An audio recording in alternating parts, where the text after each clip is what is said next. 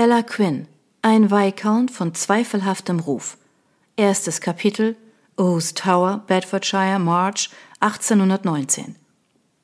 Padraig, der irische Wolfshund von Nathaniel Viscount Fotherby, öffnete ein Auge und schloss es wieder, als es an der Tür zum Arbeitszimmer klopfte. Nate studierte gerade einen Plan zur Bepflanzung. Jetzt blickte er auf. Ja, Harlet, was gibt's? Mr. Beamish, der Detektiv, den Sie angeheuert haben, möchte mit Ihnen sprechen. Er sagt, es sei dringend. Der Tonfall des Butlers zeigte deutlich, dass er den Besucher nicht schätzte. Was Hallett gegen den Mann hatte, wusste Nate nicht, und warum hatte Beamish den weiten Weg zurückgelegt, wenn nicht. Ich möchte ihn empfangen. Wie Sie wünschen, my Lord. Die Tür schloss sich hinter Hallett.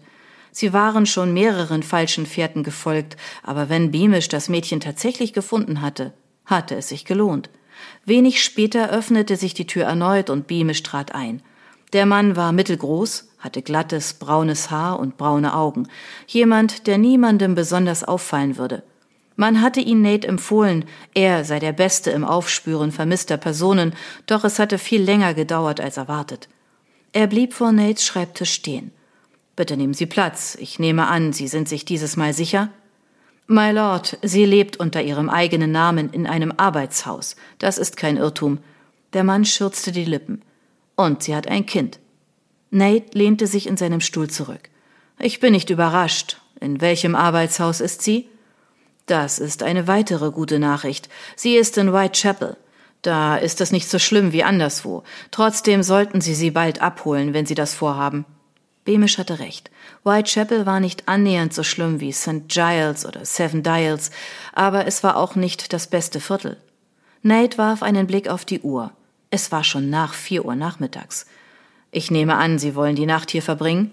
Ja, my Lord, ich habe ein Zimmer im Gasthaus am Ooze Run. Ich habe die Postkutsche genommen, sobald ich sicher war, dass sie es ist. Ist sie bei guter Gesundheit? Davon hing ab, wie bald sie sie nach Hause bringen konnten, wenn sie einwilligte mitzukommen. Sie ist nur noch Haut und Knochen. Beamish redete nicht um den heißen Brei herum. Und dort bekommt sie auch nichts auf die Rippen. Ich danke Ihnen. Mr. Odell möchte vielleicht mit Ihnen sprechen, wenn ich ihm sage, dass wir Sie gefunden haben. Odells ältester Sohn hätte Miss Bywater heiraten sollen, doch er war gestorben, bevor die Zeremonie stattfinden konnte. Danach war sie verschwunden. Ihre Eltern wollten nicht über sie sprechen und Odell hatte sich an Nate gewandt und um Hilfe bei der Suche nach ihr gebeten. Ich werde nach ihm Ausschau halten. Der Detektiv stand auf. Ich habe eine Kutsche in Bedford gemietet und möchte die Postkutsche nach London erreichen. Vielleicht kann ich Ihnen eine Fahrgelegenheit organisieren, allerdings keine so schnelle. Danke, my Lord, aber ich muss so schnell wie möglich zurück. Der Mann verbeugte sich. Lassen Sie es mich wissen, wenn ich Ihnen wieder helfen kann. Das werde ich. Ich danke Ihnen. Hallett, der im Korridor gewartet hatte, begleitete Mr. Beamish hinaus und kam dann wieder ins Arbeitszimmer. Ich habe mir erlaubt, nach Mr. Odell zu schicken. Danke. Es scheint, dass ich morgen in die Stadt fahre. Bitte sagen Sie dem Kutscher Bescheid. Nate sah sich in dem Zimmer um.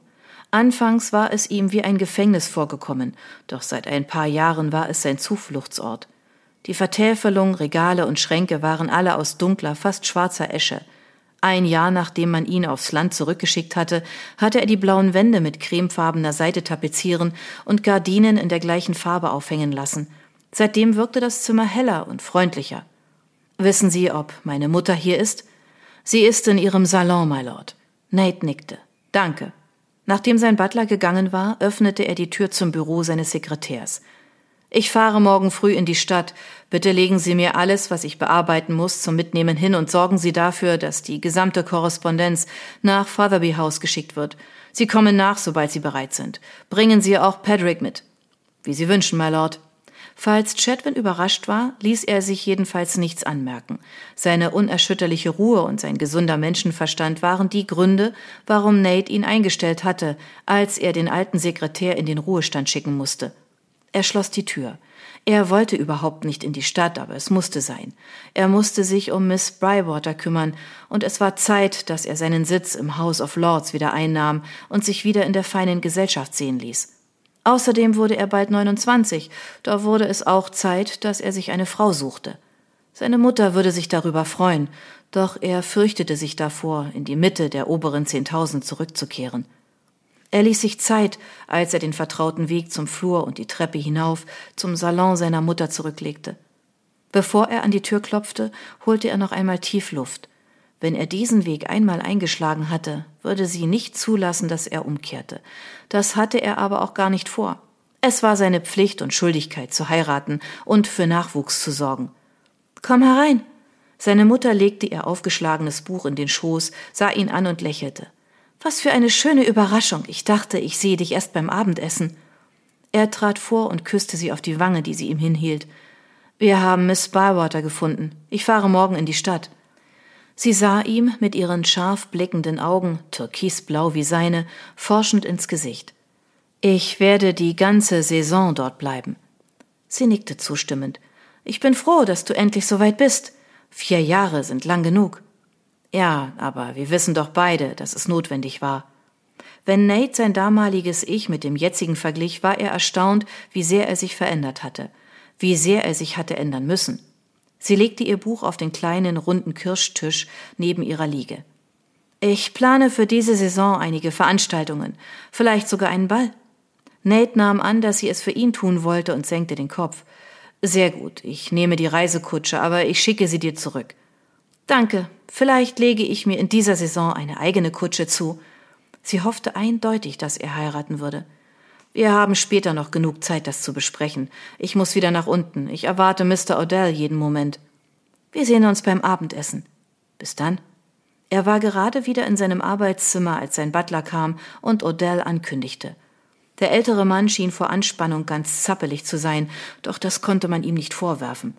Nate forderte Odell mit einer Handbewegung auf, Platz zu nehmen, und der Besucher setzte sich auf den gleichen Stuhl wie zuvor der Detektiv. Wir sind also sicher, dass sie es ist? Ja, sie lebt unter ihrem eigenen Namen im Arbeitshaus in Whitechapel. Hallett brachte ein Teetablett und Nate schenkte ein. Wir sollten morgen früh aufbrechen. Ich habe Pferde entlang der Great North Road nach London postieren lassen. Er reichte Mr. Odell eine Tasse. Der Detektiv sagte, sie sei sehr abgemagert. Ich schlage vor, dass wir meine ältere Reisekutsche mitnehmen, damit Sie in dieser zurückfahren können.